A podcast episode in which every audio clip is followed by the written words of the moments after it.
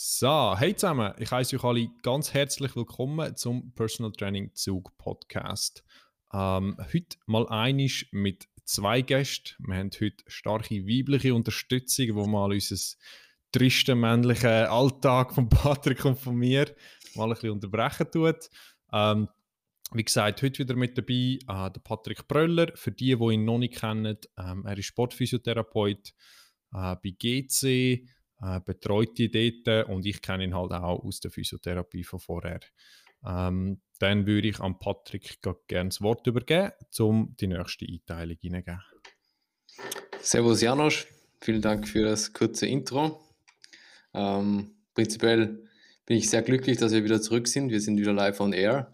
Diesmal haben wir eine Spezialfolge, eine ganz Spezialfolge, weil wir haben einen besonderen Gast aus Deutschland, genauer gesagt aus Bayern ähm, die Lorena. Okay, Lorena, wie geht's? Gut, servus. Freut mich, dass ich eingeladen wurde und jetzt die Chance habe, da mit euch ein wenig zu quatschen. Ja, gerne, gerne. die, Verbindung, die Verbindung geht schon mal bis nach Deutschland. Das passt mal. Nicht immer garantiert in München. Okay. Sehr gut. Ähm, kurzes Intro zu Lorena. Lorena ist eine Athletik Athletiktrainerin oder auch Strength Conditioning Coach. Sie betreut ähm, das Nachwuchsteam oder die Akademie ähm, der Frauen von FC Bayern München. Ich glaube, U17 betreust du explizit ja. als Team. Genau, sehr gut. Und du bist auch noch im alpinen Wesen aktiv, im alpinen Skiwesen. Ist das richtig? Kannst du kurz ein Intro geben, kurze Geschichte über dich? Genau, also äh, wie der Patrick schon gesagt hat, ich arbeite in der, bei den U17 Mädels bei Bayern in der Akademie, ähm, mache das jetzt seit zwei Jahren. Ähm, und nebenzu, ich komme aus dem Skirennsport und ähm, bin jetzt ab und zu da bei, bei ein paar Weltcuprennen, ähm, betreue nebenzu noch so generell ein paar Athleten Freelancer-mäßig und genau, das ist so, wie ich meinen Tag verbringe. Und wie die beiden Jungs, die kommen auch eigentlich aus der Reha. Also ich arbeite nebenzu auch in der Physio als äh, Reha-Trainer. Genau. Okay, sehr, sehr spannend. Also wie man schon mal hört, eine spannende, spannender Gast. Wie sagt man Gast, Gästin, Gastin? Wie sagt, gibt es das Wort? Ich habe keine Ahnung. Gibt es eine weibliche Form? Ich weiß es nicht. Die Gast. Na, wir Die sind Gast, jawohl. Was ich ist aber die Gästin auch schön. Die Gästin, wunderbar. ja, klingt gut. Tipptopp. Janosch, gibt es für dich von deiner Seite was? Ähm, ich glaube, wir könnten eigentlich gerade mal probieren, relativ zügig äh, in die ersten Thematiken hineingehen. Und ich würde mal gerne, bevor wir ein bisschen in trainingsspezifische Sachen hineingehen, einfach mal darauf eingehen, ähm, wieso ist jetzt bei dir so ein bisschen, wieso Skifahren, wieso Fußball, also vielleicht selber auch her, vom Spielen her ähm, und nicht unbedingt gerade von der Betreuung ähm, von einer Mannschaft oder von einzelnen Athleten. Wie ist das bei dir so ein bisschen zustande gekommen, die, so ein bisschen die Leidenschaft zum Skifahren oder zum Fußballspielen oder ist es ein komplett anderer Weg gewesen? Also ich muss ja schon, also ich komme eigentlich von einem kleinen Dorf äh, und deswegen Fußball halt immer mit den Jungs auf dem Bolzplatz kickt. Ich weiß nicht, sagt man das bei euch so? Auf dem, Fuß, auf dem Fußballplatz halt. Mhm. Ähm, und da halt kommt so ein bisschen die Leidenschaft fürs Fußball und Skifahren. Äh, mein Papa ist Skilehrer und der hat mich, glaube ich, auf Ski gestellt, bevor ich gescheit habe laufen können. Also, ich glaube, ich habe echt so mit zwei Jahren oder so ersten Bretter oder Füße gehabt und daraus hat sich das so ein bisschen entwickelt. Also, ähm, und aktuell, weil ich kann jetzt nicht gut Fußball spielen, ich kann rennen und ich kann grätschen. ähm, und dementsprechend niederklassig spiele ich auch, aber ja, also das gibt sich so ein bisschen gerade die Waagschale, was ich gern oder eigentlich mache ich es gleich gern tatsächlich. Mhm. Skifahren vielleicht ein bisschen lieber, weil da war halt einfach den Adrenalinkick ein bisschen mehr dabei. Ähm, ja, aber ich meine, ich war auch schon immer eigentlich sportlich, deswegen war es eigentlich wurscht, was ich jetzt genau mache. Also ich habe einfach immer irgendwas gemacht. Ähm, am besten mit einem Ball. so typisch Dorfkind halt. Gibt einen Ball und es ist glücklich und ja, so hat sich das alles so ein bisschen rausentwickelt. Also okay. meine Leidenschaften. und beim Skifahren selber dann, wie weit, da bin ich mir nicht ganz sicher gewesen, wie weit hast du das nachher noch gemacht? Ist das wirklich leistungsmäßig länger gewesen oder ist das mehr neben Fußballspielen noch der Teil dabei gewesen? Oder wie hat sich das bei dir so ein bisschen gesplittet? Oder, Also eigentlich, ähm, ich habe, also ich bin dann früher äh, relativ schnell dann halt Skirennen gefahren. Erst so ein bisschen diese ganzen Skischulrennen, wie man es kennt, und dann doch eigentlich relativ hochklassig bis in die äh, Leistungskader rein. mhm, Aber wie es so schön kommt, äh, irgendwann war es dann halt ein Kreuzbandriss zu viel. mhm. Äh, und deswegen musste man das dann aufhören. Und tatsächlich habe ich erst dann danach angefangen, in einem Verein Fußball zu spielen. Ah, Also okay, so lange spiele ich noch gar nicht und ja, so hat sich das dann okay. Sicher bisschen einfach, Kreuz, Kreuzbänder, ja. Ja, Operativ oder rekons- hast du es konservativ behandelt oder operativ? operativ. Okay. Und dann hast Ja. du danach angefangen, Fußball zu spielen. Ja, und seitdem war nichts mehr. Also Anscheinend. zumindest keine reinen Fußballgeschichten mehr. Ja. Okay, gut. Ähm, ich glaube, wir können gar gerne mal so ein bisschen die erste Thematik hineingehen, die mich sicher interessiert. Also bevor wir in die Unterschied von ähm, zum Beispiel sportartspezifischer Athletik und Trainings würden hineingehen, äh, interessiert mich zuerst einfach mal so ein bisschen, wenn ihr jetzt mit Athleten arbeitet oder mit einer Mannschaft oder so, ähm, nicht abgesehen davon, was für eine Sportart das ist. Ich weiß, man kann das nicht immer ganz abkapseln, aber wie könnt ihr an eine athletische Grundlage an, wo jetzt noch nicht sportartspezifisch ist oder situationsspezifisch? Wie könnt ihr eigentlich so ein bisschen an das Problem von, wie bringe ich meine Athleten, so ein bisschen die Basis von Athletik möglichst effizient an oder wie kann ich sie optimal für das vorbereiten? Also bei mir, ich meine, ich arbeite mit Teenagern zusammen, die zuvor noch kaum ähm, athletische Erfahrungen gesammelt haben, sagen wir es mal so.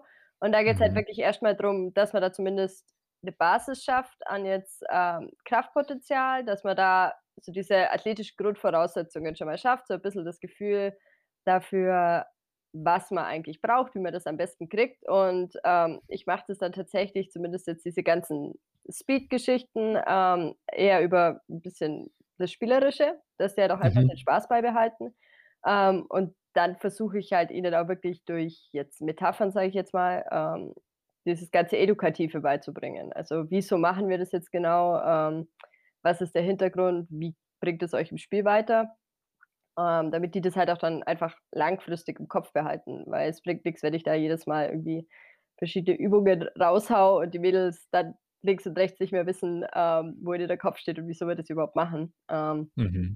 aber jetzt so am, am Anfang wirklich auch, wenn es dabei die Basics sind, einfach mal die Technikeinheit Kniebeugen. Wie sowas denn überhaupt Ja. geht und ähm, dass sie einfach so ein bisschen diese Grundvoraussetzungen haben, was dann auch durch die Mannschaft durch ähm, sozusagen ein Level ist, obwohl manche ein bisschen mehr Voraussetzungen mitbringen, manche ein bisschen weniger, ähm, wo man dann im Rahmen von der Preseason oder dann auch in der Saison ähm, aufbauen kann. Das ist so. Mhm. Das, aber Okay. das ohne das Spielerische, glaube ich, geht es kaum. Zumindest im Jugendbereich nicht. Ja, Also, eben genau. Wegen dem habe ich halt auch so ein bisschen gefragt, das ist halt auch immer mega schwierig, so die, die Grundlagen Athletik mit in den Sport reinzunehmen, wo es einfach schon mal noch nicht sportartspezifisch ist oder auf, auf was man schaut und das, das Spielerische angeht, das bei Jungen sowieso, das muss eigentlich fast mit dabei sein, aber was ich ganz einen wichtigen Punkt finde, ähm, vor allem auch bei Jungen, zuerst, die vielleicht noch nicht so viel Erfahrung haben mit Athletiktraining, ist das, was du, Lorena, erklärt hast oder darauf hingewiesen hast, ähm, mit dem Edukativen. Das heißt, sagen, hey, wieso machen wir das überhaupt? Ich habe das Gefühl, es gibt es immer noch relativ oft, dass man einfach sagt, hey, das machen wir jetzt, das ist ein Herztraining und ich weiß auch nicht und die Intensität müssen wir anbringen, aber dass es den Athleten ähm, oder am Athlet nicht genau erklärt wird, was ist eigentlich nachher der Nutzen daraus, wie setzt sich das nachher um auf dem Spielfeld, auf dem, beim Mhm. Wettkampf, auf der Piste, wo auch immer ähm, und was ist zu beachten. Oder was meinst du, Patrick? Mich würde noch interessieren, wie alt ähm, sind deine Athletinnen oder Fußballerinnen? ähm, also Sprich die Jüngeren. äh, die Jüngeren, die sind 12, 13 und dann Okay. geht es hoch bis 16. Also vor allem jetzt, weil ich halt zwei Mannschaften jetzt primär betreue, die eine Mannschaft spielt bei uns Junioren-Bundesliga. Die sind dann einfach schon zwei, drei Jahre im Verein, haben dann einfach eine ganz andere Voraussetzung schon. Ähm, aber bei den kleineren, also bei denen, die wirklich erst 13, 14 sind und frisch dazukommen, da muss das einfach ähm, darüber gehen. Ähm, und da muss man wirklich ganz bei Null dann anfangen, genau. Das ist ja auch, glaube ich, auch das Problem oft, weil Frauen tendenziell ja, denke ich, später einsteigen oder später zum Fußball oder zum Sport kommen. Und ich glaube, das goldene Alter sagt man ja oft, ähm, das ist ja eigentlich schon früher, meistens acht bis elf Jahren und dann bist du ja eigentlich schon drüber. Da musst du eigentlich starten nach, diesem, nach dieser Phase. Dann ist es ja auch viel schwieriger, das umzusetzen. Und gleichzeitig sind diese Kinder oder diese Mädchen auch in der Pubertät. Ich glaube, das ist noch viel schwieriger, oder? Was, was denkst du dazu? Ja, also ich hatte jetzt bis jetzt immer, glaube ich, das Glück, dass die Spielerinnen, die ich hatte, relativ gutes Körpergefühl schon von Haus aus mitgebracht haben, okay. aus äh, diversen Gründen. Also ob sie jetzt mit den Jungs spielen ähm, seit ein paar Jahren und einfach körperliche Robustheit jetzt sage ich jetzt mal dabei haben oder ob die noch drei andere Sportarten machen. Ähm, okay. Deswegen hatte ich jetzt nicht so dieses Ding, dass ich wirklich so komplette Körperclowns, sage ich jetzt mal, hatte. Ähm, deswegen weiß ich jetzt echt nicht, was ich da dann äh, großartig machen würde. Ähm, aber das mit der, also mit der Pubertät ist auf jeden Fall ein großer Punkt. Ähm, was ich auch wichtig finde, was man anspricht, ähm, weil das halt einfach wirklich wie bei dem edukativen Teil wahnsinnig wichtig ist. Weil die Mädels, die lernen jetzt halt selber, sage ich jetzt mal, ihren Körper neu kennen und dann kommt dieser ganze neue Input vom Platz her. Ähm, und das dann irgendwie zusammenzufügen und zu verstehen, das ist halt wahnsinnig schwierig. Und dann ist es halt doch immer noch so ein bisschen das Thema, was den Mädels halt unangenehm ist. Ähm, und die wollen dann halt nicht drüber reden. Aber das ist halt auch wichtig für uns Coaches, dass wir das einfach wissen, was bei denen gerade, sage ich jetzt mal, abgeht, beziehungsweise wie es ihnen geht, damit wir da halt auch uns darauf einstellen können und auch optimal ähm, damit umgehen können. Mhm. Auf der ich glaube, das Vertrauensbasis. Das eigentliche Wissen von, in welcher Situation sich meine Athleten oder deine Athleten befinden, ist ja mega wichtig. Und das heißt nicht, dass wir mit allem, wo wir wissen, dass es jetzt dieser Person so geht und diesen zwei vielleicht eher so, dass wir auch dabei jeden einzelnen Aspekt müssen beeinflussen. Es muss ja nicht jeder einzelne Aspekt in die Situation von uns als Coach beeinflusst werden, aber wenn wir möglichst viel darüber wissen, kann man ja möglichst probieren, einfach die Übersicht über das zu behalten, weil jede einzelne Tageszeit in jede kleine Situation können einzugreifen oder wollen überhaupt einzugreifen, das übertrifft ja eigentlich auch völlig, was wir alles mit ihnen können machen und werden nachher fast zu viel. Ja, definitiv. Und, eben, gell? Und ja. Patrick, du hast vorhin noch gesagt, ich bin mir nicht genau sicher gewesen, ob ich dich richtig verstanden habe, hast gesagt, dass ähm, Mädels eher später in Sport kommen. Hast du das allgemein gemeint oder einfach mehr fußballspezifisch? Also ich denke, das ist eine gute Frage. Auf der einen Seite glaube ich, dass in einem professionellen Setting, denke ich, kommen Frauen, Frauen später dazu. Aber ich glaube, das ist auch wieder sehr stark abhängig, was für Sportart.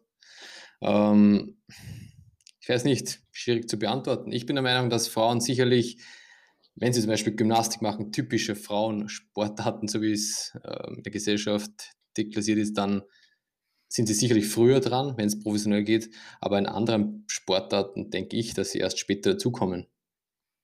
Was, äh, was denkst du dazu, Lorena? ja. Das, liege ich da falsch? Oder? Nee, also ich, ich bin da voll und ganz bei dir. Ähm, weil es halt, also vor allem in den Mannschaftssportarten, finde ich, weil die halt generell, glaube ich, mhm. einfach später in den Mannschaftssport an sich auch eingeführt werden, habe ich das Gefühl. Also zum Beispiel, du fängst halt irgendwie dann mit sieben oder acht an, erst Fußball zu spielen, nachdem man gefühlt, das hört sich jetzt immer so ein bisschen blöd an und so klischeehaft, aber man probiert doch dann am Anfang immer das ganze Zeug aus. Also die meisten Mädels, die probieren Reiten aus oder Gymnastik oder sonst irgendwas. Und dann kommt man halt irgendwann Jahre später auf die Idee, so, hm, ja, vielleicht doch mal Fußball. Außer es ist halt irgendwie mhm. ein älterer Bruder oder sowas dahinter. Habe ich jetzt die Erfahrung gemacht. Und dadurch ist das Ganze halt einfach immer um diese drei, vier Jahre verzögert. Und das ist halt genau in der Zeitspanne, wo du eigentlich den ersten Input setzen solltest, ähm, verlorene Zeit einfach, die du halt einfach nicht mehr so schnell aufholen kannst.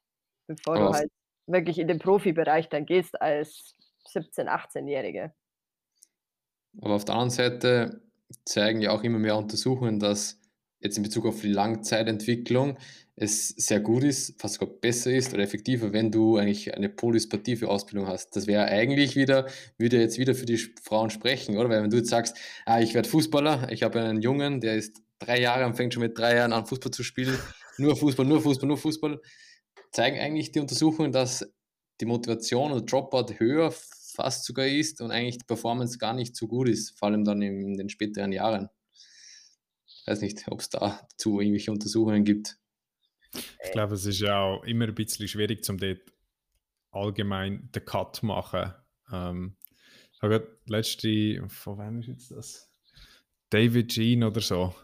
Genau das Buch zu dem gemacht, wieso eigentlich, wo man probiert, Generalisten, also Leute, die sehr viele verschiedene Sachen gemacht haben, ähm, das ist von Schach untersucht worden bis Sportarten und so weiter. Und ich glaube, sie haben auch dort irgendwann mal das Beispiel mit dem Roger Federer gebracht, ähm, oder im Vergleich zum Tiger Woods, der ist seit klein auf, ist nur Golf, Golf, Golf, Golf, Golf. Und ich glaube, beim Federer ist, ist viel mehr noch mit drin gewesen. Ähm, und das Argument, das dann sie eigentlich machen wollten, ist nachher gewesen, dass wenn man sich auf ganz viele verschiedene Arten bewegt hat und eine athletische Basis aufgebaut hat, dann kann man auch noch relativ, also in Anführungs- und Schlusszeichen, spät in Sport hineingehen und in einer kurzen Zeit so ein bisschen das Elite-Niveau erreichen.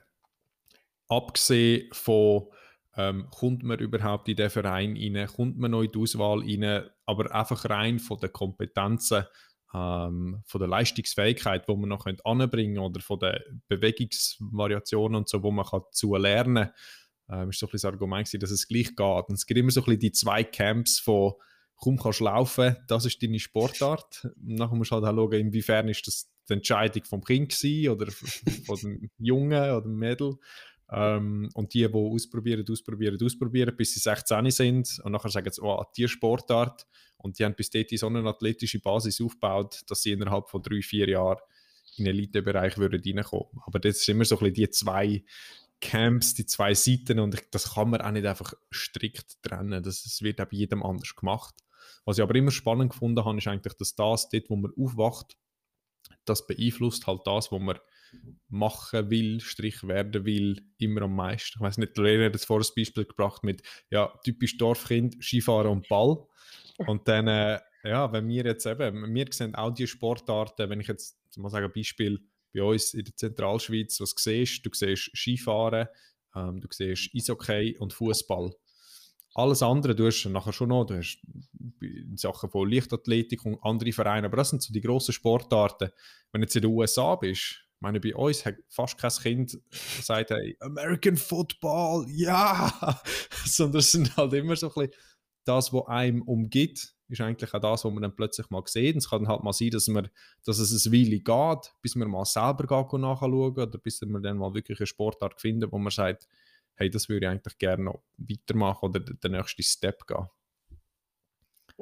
Ja, und ich finde, das ist, was du da vorhin auch angebracht hast, das ist halt dann irgendwann schwierig, wenn du viele Sportarten machst ähm, und du dann halt den Sprung schaffen willst in jetzt den Profi, also nicht Profi, das ist, oder halt in den mhm. leistungsorientierten mhm. Bereich, weil du dann halt aus den meisten ähm, Raster Richtung regional oder jetzt irgendwelche ähm, Lehrgänge einfach rausfällst, weil es zu spät dran bist. Und ähm, dann ja. wird es auf jeden Fall schwierig. Aber an sich, so rein vom Ansatz her, bin ich, glaube ich, eher auch so pro mehr Sportarten auf einmal. Ähm, mhm. Weil man halt einfach auch mit jeder Sportart wächst und sich halt auch als Mensch beziehungsweise als Bewegungstyp ähm, besser kennenlernt. Ähm, mhm. Man ganz andere Qualitäten hat, aber ich finde, wenn man was erreichen will in einer, einer gewissen Sportart, muss man sich irgendwann mehr auf diese Sportart fokussieren. Ähm, weil ja. sonst ist es einfach zu spät oder sag ich jetzt mal. Oder wie du, wie du sagst, die Systeme, die Strukturen lassen es nicht zu. Das genau. ist das Problem. Wie du sagst, äh, wenn der Scout dich gar nicht, also wenn du gar nicht dort bist auf dem Niveau und der Scout sieht dich gar nicht, dann kommst du auch nie dorthin. Aber das ist ja genau das Paradox oder das ist genau das Problem eigentlich der Strukturen. Weil eigentlich weiß man ja auch, dass ähm, zum Beispiel, wenn man sich das Talent anschaut von jungen Kindern und das sich dann anschaut, zum Beispiel nach 20 Jahren, weiß man auch, dass die Sportler oder die Sportlerinnen, die erfolgreich waren in der Jugend, sind nicht per se die besseren dann in den späteren Jahren. Das ist auch spannend. Also das korreliert nicht, also leider nicht. Aber oftmals fallen die genau raus, die eigentlich vielleicht sogar Potenzial hätten, aber halt dann nicht gesehen worden sind. Ja, weil da ist halt auch dann der Punkt, ähm, ich finde jetzt vor allem halt in, in diesem ganzen Scouting-Bereich, es wird viel zu sehr auf die technischen Fähigkeiten von jetzt dem Spieler oder was weiß ich geschaut. Ähm, ja. Und sobald du dich halt wirklich auch nur auf eine Sportart konzentrierst, natürlich hast du dann irgendwo einen technischen Vorteil, weil du halt einfach nichts anderes machst. Aber ob das dich dann halt mhm. irgendwann weiterbringt, das ist die andere Frage.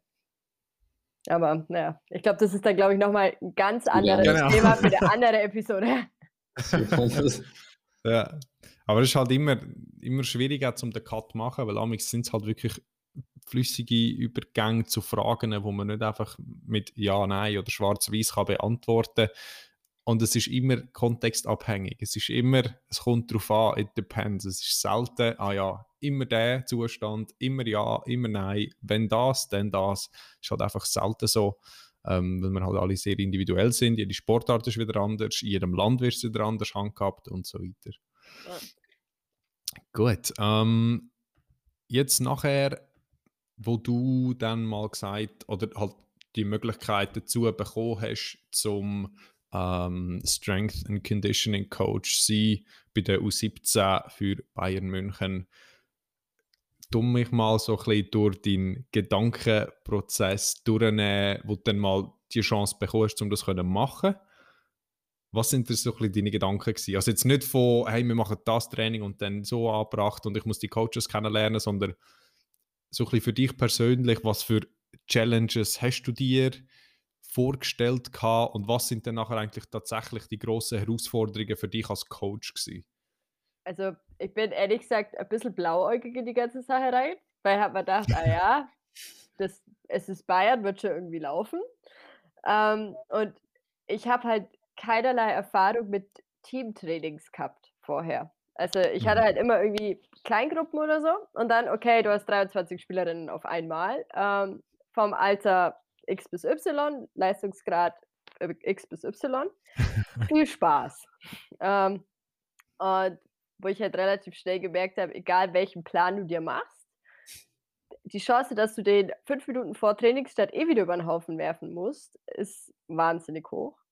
Mhm. Ähm, das ist so was, was ich ziemlich schnell lernen musste, dass jeder Plan eigentlich nicht unbedingt funktioniert. Ähm, aber sonst, ich hatte das Glück allein von meinem Trainingsansatz her, ähm, dass ich relativ schnell auch selber dadurch, also durch mich als Trainierende, sage ich jetzt mal, ähm, gelernt habe, dass eigentlich die Basics das sind, was halt funktioniert. Und ich mich dann zum Glück nicht mit diesem komischen Schnickschnack, was man auf irgendwelchen Social Media Kanälen findet, ähm, beschäftigt habe, sondern wirklich halt erstmal mich nur auf die Basics fokussiert habe und das hat mir, glaube ich, dann langfristig auch so ein bisschen ähm, meinen Arsch gerettet, weil ich, glaube ich, so wahnsinnig überfordert gewesen wäre. Mhm. Aber ähm, ja, und sonst, weil das stellt sich halt immer so eine Vereinsarbeit so ein bisschen ähm, wie der heile Welt vor.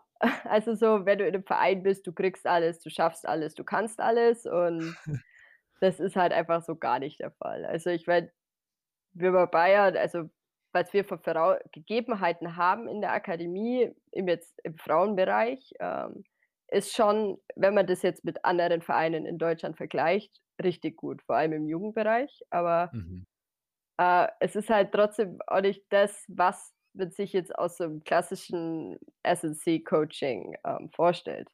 Und der Boden der Realität war dann halt auch manchmal äh, ein bisschen hart, aber man lernt damit umzugehen und was ich halt auch relativ schnell gemerkt habe, ist, wenn du, wenn man offen mit den Leuten redet, wenn man irgendwelche Probleme oder sowas hat, dann ähm, bringt es einen viel weiter, als wenn man ständig versucht, alles alleine dann zu regeln oder zu schaffen.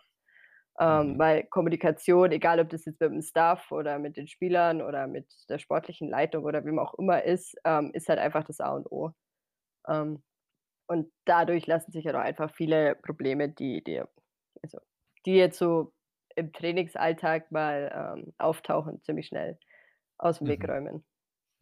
Und ähm, wenn du jetzt von den Basics geredet hast, äh, probiert immer so ein bisschen die Basics zu mastern, also eigentlich mega gut machen, vor allem im Athletiktraining mit Jungen für äh, Strength and Conditioning.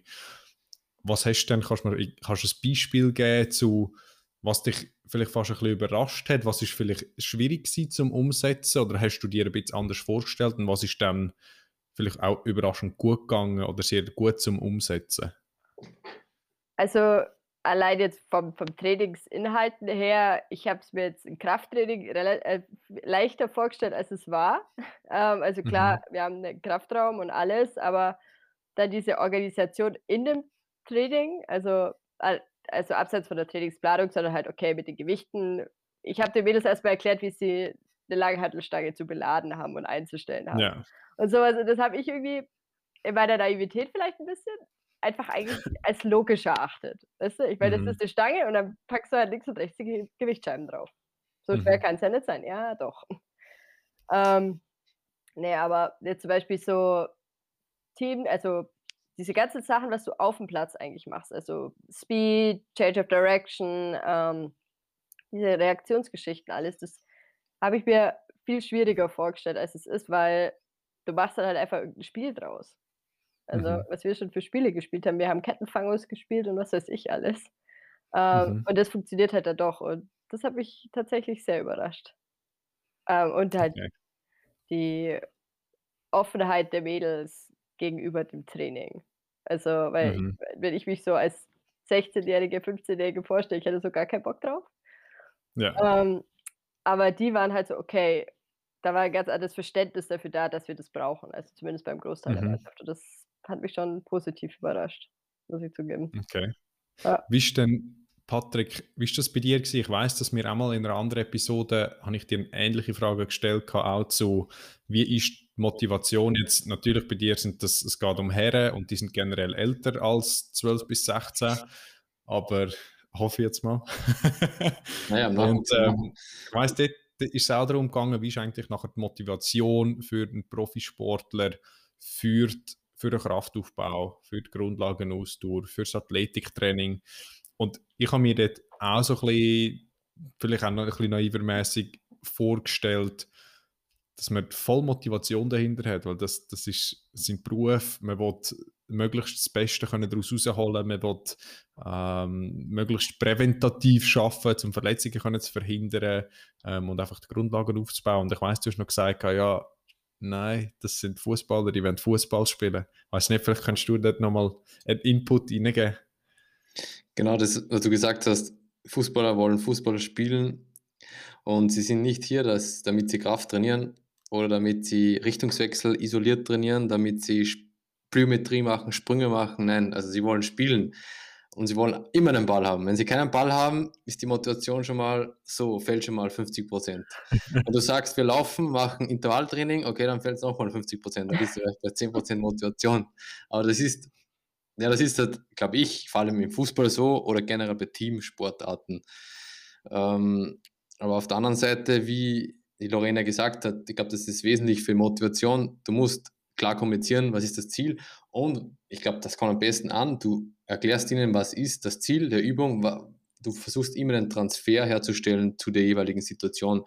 Zum Beispiel heute, ich habe heute Richtungswechsel trainiert, sei es jetzt über laterale und multidirektionale Bewegungen mit Sprüngen, aber immer mit dem Fokus, okay, schau, du machst dann einen Richtungswechsel, weil vor dir ein Gegner zum Beispiel steht, oder du möchtest dir den Ball holen, oder du machst einen, mhm. eine Finte mit dem Ball. Also ich versuche immer, wie sie auch die Lorena gesagt hat, mit Bildern oder einen externen Fokus zu stellen, damit einfach dieser Transfer funktioniert, um ein bisschen die Motivation zu erhöhen. Aber trotzdem muss man auch immer sagen, dass die Drills, vor allem am Platz, mit dem Ball, wenn sie einen Ball haben, meistens die Motivation meistens höher ist, Intensität ist meistens höher und auch der Spaß, die Freude ist einfach anders. Und vor allem bei Patienten, wie bei mir Sportler, die Schmerzen haben, plötzlich haben keine Schmerzen mehr, wenn sie einen Ball haben. Also das ist äh, mhm. auch sehr spannend. Ähm, genau, also und wie du auch gesagt hast, wie auch die Lorraine gesagt hat, also Spielen, Spiel, spielerischer Charakter hat auch einen, einen richtig großen Einfluss. Machst du Spiele, bei uns machen die Athletiktrainer sehr gerne Teamspiele oder einfach 1 gegen 1, 4 gegen 4, verschiedenste Spiele mit Ball, ohne Ball, einfach Spiele. Immer ein bisschen ein Wettkampfcharakter und das motiviert die Spieler und bringt sie zu lachen. Das ist, glaube ich, der wesentliche Punkt. Ja, mhm. ja ich glaube, dass das Spielerische reinzubehalten in eine Sportart, wo halt schon so spielerisch ist und nicht nur technisch zum Beispiel, ist halt schon sehr, sehr, sehr wichtig.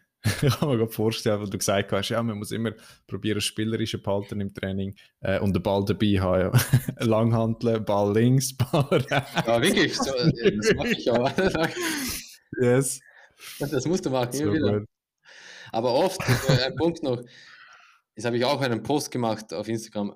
Es geht nicht immer um Spaß, um Unterhaltung. Und ich glaube, da sind wir uns auch einig das ist bei mir schon so, wenn ich, wenn es bei mir darum geht, ich will die Ausdauer trainieren, dann ist trotzdem isoliertes Intervalltraining eins zu also hundertmal besser. Es ist einfach so, weil einfach es ist kontrollierter und da muss man das machen. Aber wenn du das so erklärst mit dem Ziel, was wir machen, weil du dann eben, also ich hoffe, dann besser bist in der Situation, dann machen die Spieler das, oder? Das, da sind wir, glaube ich, uns alle einig. Ja, definitiv. Mhm. Das ist ja das Gleiche jetzt bei, beim Sprinttraining oder was weiß ich. Das ist ja überall. 100% ohne Ball ist ein anderes 100% als mit Ball. Ja, ja. Ja. Wie sehen ihr jetzt beim, beim Betreuen von halt Fußballspielern oder Fußballmannschaften auf so einem Niveau? Ähm, wie gehen ihr individuelle Athleten an? Ist das zwischen denen mal eine Situation, weil nicht jeder reagiert gleich auf einen Trainingsreiz oder auf eine Spielvariante oder auf eine Trainingsmethode, ähm, so die Individualität oder Untergruppen in einer Mannschaft, was es halt gleich auch immer wieder gibt, ähm, wird das egalisiert? Bleibt das Training immer gleich? Probiert ihr so kleine Sachen mit rauszunehmen oder gewisse Situationen für einen Spieler eigentlich anzupassen oder darzustellen oder vielleicht auch sonst irgendwelche Ideen, wie, wie gehen ihr eigentlich dort an den Aspekt an? Also, es ist bei uns wahnsinnig schwierig, ähm, wirklich individuell viel zu machen, weil wir einfach nicht die Zeit haben. Also, wir haben mhm. eigentlich drei Trainingseinheiten in der Woche. Die Mädels, die haben teilweise Anfahrtszeiten von zwei Stunden für ein Training. Ähm, sprich, die bringen einfach nicht also wir haben gar nicht den zeitlichen Rahmen, dass wir das großartig machen. Ähm, was jetzt allerdings bei uns schon ein großer Fokus ist, ist halt unsere ganzen Return-to-Play-Spieler. Ähm, dass die halt wirklich, also je nachdem, wie weit sie jetzt sind, ähm, 50-50 Mannschaftstraining, individual, dass sie halt da wirklich gefördert werden, dass sie jetzt so schnellstmöglich wieder ähm, voll im Mannschaftstraining sind. Und mhm. da habe ich zum Glück auch äh, die Unterstützung von unseren Physios. Also bei uns ist also eigentlich normal, ähm, dass ein, ein Physio-Minimum pro Trainingseinheit da ist, ähm, ja. der dann halt auch wirklich was mit den Spielerinnen macht. Und da stehe ich dann auch in Kontakt mit denen. Und ähm, wenn ich jetzt allerdings merke, dass jetzt halt eine Spielerin jetzt im athletischen Bereich ein wahnsinniges Defizit hat, dann ähm, kriegt die halt Pläne für zu Hause. Das ist so ja. eher die Art, die wir mhm. oder die ich dann eher an den Tag legen muss. Ähm, allein dem Zeitfaktor geschuldet. Mhm. Genau. Wie ist das bei dir, Patrick? Es ist, ist auch wieder entweder bei Nachwuchs oder schon bei, äh, bei den Profispielern. Das, wo, wo jetzt bei dir eher so ein bisschen halt im Alltag aktuell ist. Weil, wie gesagt, ich habe einmal, also einmal in der Woche auch ähm, betreue ich unter anderem auch Nachwuchs bis äh, mhm. von U21 bis äh, U16. Aber primär mhm. sind es U18-Spieler. Und das ist genau, es ist spannend, weil es ist dieselbe Situation auch wie bei der Lorena, dass sie gehen, die meisten gehen in die Schule, ähm, sind nicht Profis, also müssen in die Schule gehen. Das heißt, sie trainieren immer erst nach der Schule. Ab und zu haben sie Doppeltraining und das ist auch so schwierig. Und da geht es auch darum, viele Leute dort, die Jungen, man glaubt auch, ah, das sind spielen in einem Profiverein, aber die meisten, die haben auch die Basics nicht. Und da machen wir auch, also vor allem ich und auch der Leiter der, des Nachwuchs, setzt auch einen Fokus eher auf die Basics und versucht auch klassische Kraftübungen, die viele können das auch nicht. Und die trainieren aber schon, bei uns trainieren sie schon, ähm, wie oft trainieren die? Die trainieren viermal in der Woche, aber sogar zweimal in der Woche, zwei Doppeltrainings, also mhm. schon sehr intensiv und dann noch Spiel Also, die haben schon, also meiner Meinung nach haben sogar junge Spieler einen größeren Stress als Profisportler.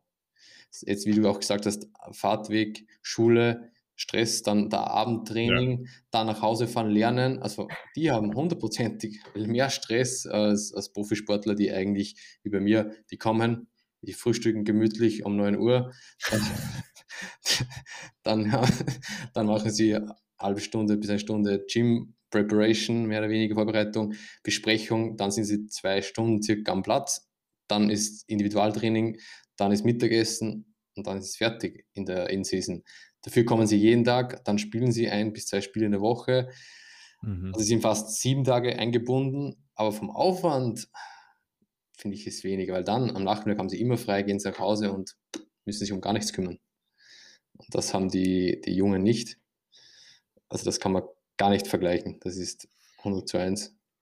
Ja, definitiv. Vor allem ist es halt schwierig ähm, mit dem hohen Stresslevel von den Nachwuchsspielern vor allem. Irgendwo musst du Abstriche machen, ähm, einfach mhm. um die halt von ihrem Stress runterzubringen. Weil dir bringt ein Athlet, der Stresslevel des Todes hat, nichts auf dem Platz, weil der so oder so nicht seine Leistung bringt. Und wenn es halt hart auf hart kommt und du sagst, okay, reduziere ich den Stress von meinem Athleten oder schicke ich ihm noch einen Trainingsplan hinterher, weil er halt immer noch nicht schnell genug ist oder so schnell, wie ich mir das jetzt einbilde, dann reduziere ich halt lieber den Stressfaktor. Weil das mir halt einfach langfristig ja. viel mehr bringt. Und ich das halt auch, ganz ehrlich, ähm, einfach als wichtiger dann erachte. Lieber habe ich einen fitten Athleten am Platz als einen gestressten, sage ich jetzt mal. Ähm, ja. Und jetzt das eigentlich das, ähm, das Erkennen von solchen Stresssituationen oder ein bisschen Stressperioden. Ähm, was kommt ihr mal an den Tag? Ist das, dass mal Athleten, also dass ihr es einfach erkennt zum Beispiel auf dem Feld oder dass sie darüber reden oder habt ihr auch mal Athleten, die zu euch kommen und sagen, hey, ich, ich weiß nicht, wie ich mit dem und dem soll umgehen oder ähm, hat es dort klare Situationen oder ist das mehr so ein bisschen das Erkennen, so ein bisschen das Intuitive von eurer Seite? Also bei mir persönlich ist es klar, also ist es eher das Intuitive, glaube ich. Ähm, ich kann mhm. jetzt halt nicht für unsere Chefcoaches sprechen, aber ähm, mein Vorteil als Trainer ist halt, ich bin ich maximal oder halt ja ungefähr 10, 12, 13 Jahre älter als meine Spielerinnen, sprich nicht irgendwie mit 40er. Ähm, mhm. Und ich bin halt auch einfach eine Frau. Also das ist dann nochmal eine ganz andere Vertrauensbasis von einer mhm. Mädelsmannschaft mhm. zu einer Frau als Trainer als jetzt zu einem Mann. Ähm, und da ist halt wirklich, ich sage den Mädels, wenn irgendwas ist, sie sollen zu mir kommen. Viele kommen auch wegen Dingen zu mir, ähm, wo ich mhm. mir dann versuche zu helfen, aber alles andere ist halt dann intuitiv. Und ähm, das, dann, dann spreche ich die auch an, wenn ich jetzt merke, das ist irgendwas sehr Drastisches. Ähm, aber viele wollen halt auch einfach nicht drüber, drüber reden. Ähm, ja. Und da finde ich auch, man muss jetzt nicht zwingen, dass sie darüber reden. Weil wenn es schl schlimm genug ist, sage ich jetzt mal, entweder man merkt es oder sie kommen von selber aus, dass man da halt mhm. dann, ähm, solche Sachen dann minimiert. Aber ich glaube, da ist zum Glück die Vertrauensbasis zwischen mir und meinen Spielerinnen, ähm, soweit ich das beurteilen kann, schon gegeben. Also ich hatte bis jetzt nicht das Gefühl, dass das nicht so der Fall ist. Mhm. Ich glaube, das ist halt schon auch mega wichtig, dass der Athlet wirklich auch vertrauen kann. Ähm, vor allem in Situationen, wo es dann nicht einfach nur darum geht, hey, ich bin körperlich total ausgelaugt, äh, meine Beine sind ständig sauer, ich mag nicht, sondern wenn es dann mal um andere Situationen geht, von wie man sich vielleicht gerade fühlt, was läuft daheim, was läuft in der Schule, was läuft mit dem Freund, Freundin, ich weiß auch nicht, das sind halt alles Sachen, die den Stresslevel eigentlich relativ stark beeinflussen können ähm, und je nachdem, um was es dann auch geht in diesen Situationen, wie du gesagt hast, will man auch nicht mit jedem über alles reden. Ähm, aber genau dort ist halt gleich einfach mal wichtig, können Sachen zu erkennen, wie es vielleicht dieser Person könnte gehen. Heißt nicht, dass wir in jeder Situation alles müssen können beeinflussen, aber einfach halt Hilfe anbieten oder ihnen das Vertrauen haben, dass wenn sie sagen, hey, wenn es euch wirklich nicht gut geht, wisst jetzt, wir können zu der Lorena reden und nicht, hm, eigentlich werde ich das der Lorena nicht unbedingt sagen. Natürlich, gibt es immer, immer kontextbedingt, aber halt Vertrauen zu Athleten ist sicher mega wichtig, um eine saubere Kommunikation können haben ähm, und um auch Problem eher früher zu erkennen, als Also lieber früh als dann zu spät, wenn es dann wirklich hart auf hart kommt und dann merkt man, okay, jetzt ist es soweit, aber es ist schon fast spät, um etwas zu machen. Ja. Ja, das mhm. ist auch eins der Dinge, wo ich von Anfang an ähm, Fokus drauf gelegt habe, ist eigentlich eher, dass ich meinen Spielern das Gefühl vermitteln will, dass die immer kommen können, egal was ist, auch wenn es halt nur halt, keine Ahnung, wenn irgendwas zu Hause ist oder irgendwas, keine Ahnung, einfach sollen sie mir mhm. schreiben, können mir immer schreiben, ähm, weil einfach ohne Vertrauen das halt einfach auch nicht funktioniert. Und da bin ich auch generell nicht so der Typ dafür, ähm, der das einfach dann so macht. Also bei mir läuft auch privat viel über Vertrauen und das ist auch halt eins der Werte, was ich dann auch langfristig vermitteln will. Ja. Deswegen bin ich da auch, also ich kommuniziere dann auch mit den Mädels offen, wenn die mir irgendeine Frage zu mir persönlich stellen, dann mhm. ähm, rede ich da mit denen komplett offen drüber, weil du halt auch nur so Vertrauen schaffst. Mhm. Ja. Ich finde, das ist, das ist so ein wichtiger Punkt, also wenn man eigentlich will, dass die Athleten wirklich, wenn's, wenn sie Probleme haben, etwas erzählen, dann sollte man auch so ein bisschen das Beispiel geben und dann auch mal selber zeigen, hey, ja, heute geht es mir nicht so gut. Oder halt nicht immer nur sagen, nein, ich muss der kompetente, immer fitte, immer fröhliche Coach, Trainer, Assistent, Physio sein, der immer 150 Prozent kann geben und auch dort halt so die gewisse auch, auch die können mal in eine verletzte Situation hineinkommen oder man ist mal nicht so fit oder so. Und ich glaube, wenn das die Athleten spüren, ähm, dass man halt menschlich ist, dann ist es auch für sie viel einfacher, das zu erkennen oder mal sagen, hey, ja, ich weiß, dass die Person mich wird verstehen in so Situationen. Ähm, genau. Ja. Gut, ich habe jetzt vorhin noch gesehen, ich bin mir nicht sicher, ob ich richtig gesehen habe, aber wir haben jetzt gerade so ums Thema Stress geredet und du hast jetzt gerade so schön deine Hand aufgenommen. Was genau trägst du dort an deinem Handgelenk? Hm? Ja. Ja? ja okay. Ja. Was, was ist das? Das im Prinzip trackt es so dein Daily Strain, Recovery und all das Ganze anhand von deinem Herzschlag. Okay. Mhm. Fitnessspielzeug. Wie, ja, ja, ich kann es gut. ähm, Im Sinn von Monitoring, ähm, jetzt nicht gerade unbedingt mit einer Uhr oder Ring oder Chest Strap oder sonst irgendetwas.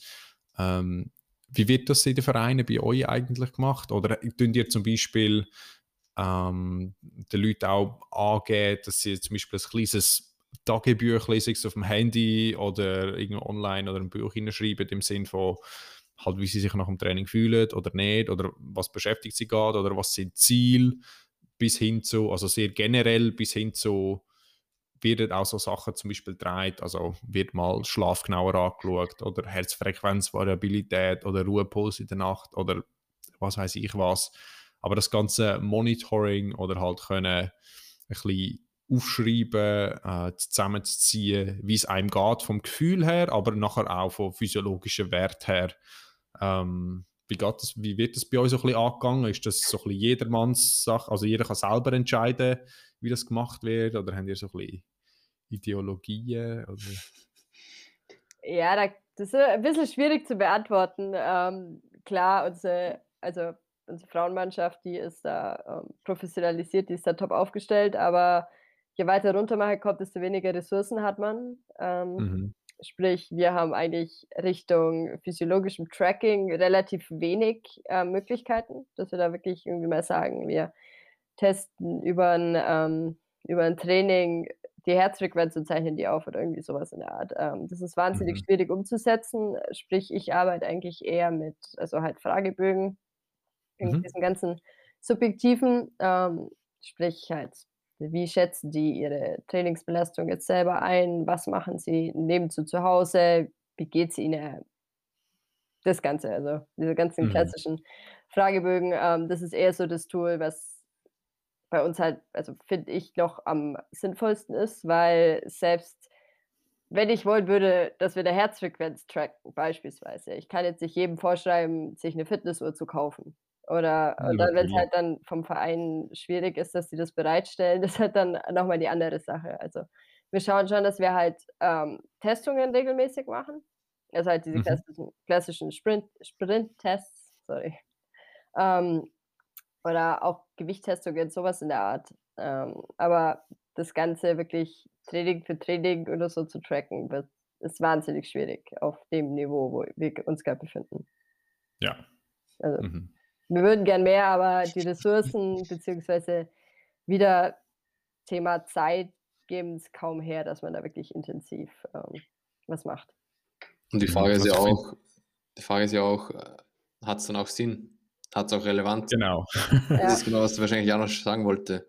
Also das Tracken ist halt das eine und nachher das Interpretieren von Daten ist etwas anderes. Oder ja. trackt man Trainingseinheiten oder trackt man jetzt zum Beispiel jemand einfach immer amigs schlaft, um so ein bisschen ja. einen zusätzlichen Score haben im, im Stresslevel oder dass, dass sich jemand vielleicht bewusst ist, vor allem bei Teenies, ähm, wo sich das Schlafen oft ein bisschen Challenge kann geben kann, vor allem wenn man sehr hohen Stress hat in der Schule und beim Arbeiten. Plus der zirkadiane Rhythmus drückt ein bisschen nach hinten, das heißt, sie wollen spät ins Bett, später aufstehen, die Schulen fangen immer früher an, dann hat man bis spät noch Training, Puls ist noch erhöht, man ist noch warm und sollte nachher schlafen und morgen habe ich noch Prüfung und die Geografievorlesung und man denkt, ich muss schlafen und dann schaut man auf die Uhr und mm. Also es kann ganz einfach auch, auch in die Richtung gehen, oder? Und das darf man nicht unterschätzen. Sorry, ja. Patrick, fürs. Ja.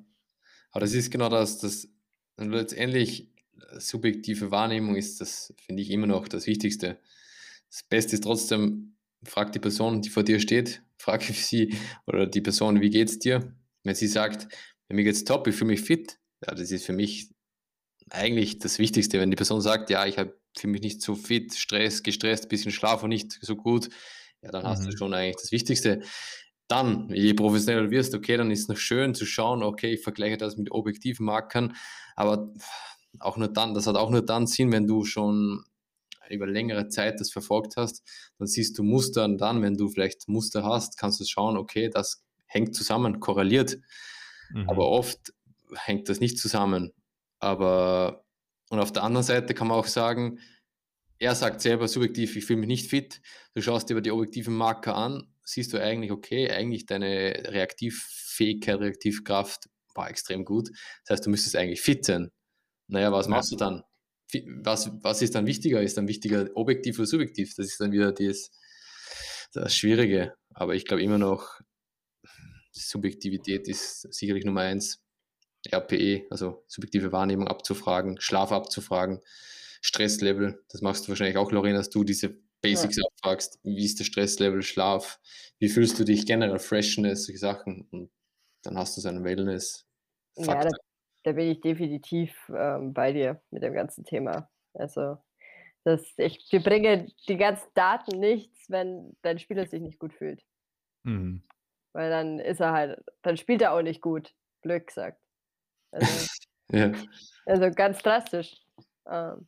Ja, oder auf der anderen Seite wiederum, das ist ja genau jetzt das Problem, immer wieder, das zeigen ja auch die Studien, dass die Profiteams, die so viel Geld haben und alles kaufen, sie können sich alles haben, haben alles, ja, ja, aber du musst dann auch was machen mit dem und dann scheitert es, an dem scheitert es meistens, dass die Leute das dann nicht interpretieren können oder sogar noch am Bias haben, falsch interpretieren und dann auch noch falsch mhm. umsetzen oder gar nicht umsetzen. Der Connex fehlt und dann denken sich die Spieler, ja, warum mache ich das eigentlich alles? ich, ich, ich Schlaf wird monitorisiert, Herzfrequenz, Herzfrequenzvariabilität, Stress, Urin, CK wird alles 10.000 Werte. Ja, ja, was passiert dann? Das ist dann der, der Faktor. Ja. Mhm. Ja, da muss man wirklich immer aufpassen, zu was tut man tatsächlich aufnehmen oder halt auf ja. welche Werte sollte man Tag für Tag kann man schauen, um so ein bisschen Feedback zu bekommen. Ähm, und wie ernst sollte man das nehmen? ist dann, wenn jetzt jemand aufwacht und seine, was auch immer, Uhr, Ring, irgendetwas sagt, oh, du bist heute nicht so fit, und man dann stark von dem beeinflusst wird und sagt, oh nein, auf dem Feld bin ich heute nicht so fit und ich muss schauen, dann muss man unbedingt auch aufpassen. Oder wenn jemand eigentlich total erschöpft ist und irgendwie gibt es nicht gerade eine gute Messung und dann heißt es, ah nein, du bist eigentlich gut fit.